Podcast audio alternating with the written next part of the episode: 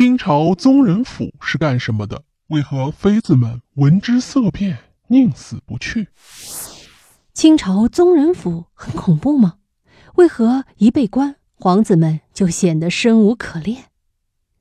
在清朝影视剧中，我们经常能看到这样的场景：皇帝啊，只要一对皇子或者妃嫔生气，便大声叫喊着：“把他给我关宗人府去！”这时，犯错的皇子或妃子便会流露出一副生无可恋的表情。那这宗人府到底是干嘛的？它比刑部的大牢还可怕吗？本期就来给大家介绍一下宗人府啊，即明清时期管理皇家宗室事务的机构，于洪武三年创立，最初呢名为大宗正院，洪武二十二年改成宗人府。朱棣即位后，宗人府由勋戚掌事，而他具体所负责的事务则交由礼部办理。宗人府名存实亡。清朝入关后，因为八旗子弟过多，所以重启宗人府。清朝宗人府的最高长官名为宗令，多由清朝宗室中的亲王或郡王担任。大家都知道，在清朝时期，八旗子弟享有很多的特权，甚至可以白领俸禄。而要确定你是否具备领取俸禄的资格，主要啊靠宗人府的记载。宗人府掌管着皇帝九族的宗族名册，并实时进行更新。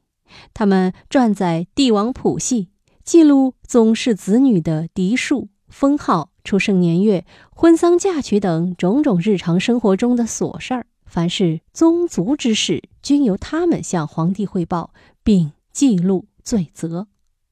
都说天子犯法与庶民同罪，为何宗人府还有赏罚的权利呢？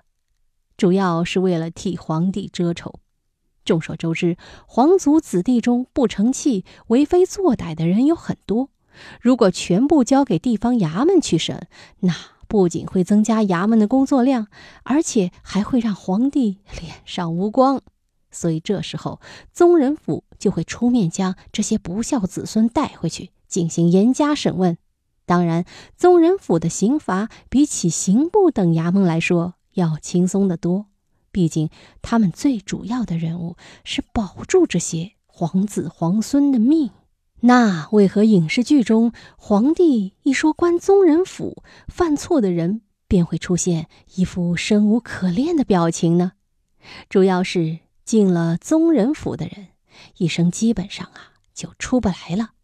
虽然这些犯了错的人在宗人府也有人伺候，但他们行动范围却受到限制，一生啊只能在小黑屋里度过，而且过惯了。锦衣玉食生活的他们，突然开始吃粗茶淡饭，也很难接受。当然，这还只是物质层面的变化。在宗人府待的时间越久，他们的心里就会越压抑。很多人往往会因为受不了这个氛围而发疯。所以，但凡进了宗人府的人，即使没人打骂，他们一般也撑不了多久。好了。密室里的故事，探寻时光深处的传奇。下期咱继续揭秘。